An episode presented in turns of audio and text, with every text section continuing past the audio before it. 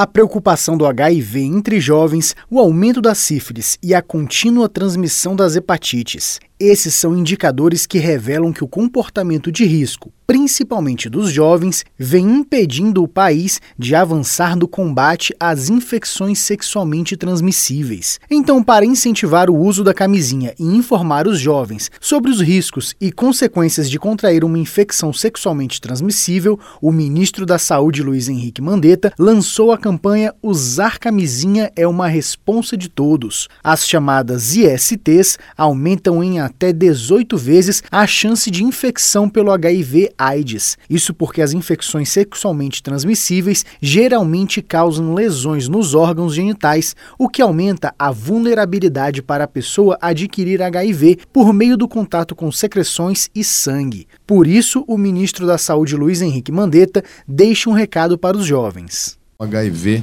é sim um grande problema, grande problema que a gente costuma falar, olha, conversem sobre HIV, conversem sobre essas doenças aí, não só com família, mas com amigos. Procura se informar, não embarca nessa de que ah, o HIV já tem nada a ver, toma remédio aí. Teve um que falou para mim, a carga viral cai, porque olha lá no Dr. Google lá e fala, opa, a carga viral cai. No... A gente ainda sonha com uma vacina aí sim você ter o sistema imunológico e a gente enfrentar esse vírus. Mas hoje ele é só remédio e, e, e controle diretaço. Se vacilar no controle, é, o adoecimento é grave. As infecções transmitidas por relação sexual são causadas por dezenas de vírus e bactérias durante o contato sexual sem o uso da camisinha, com uma pessoa que esteja infectada.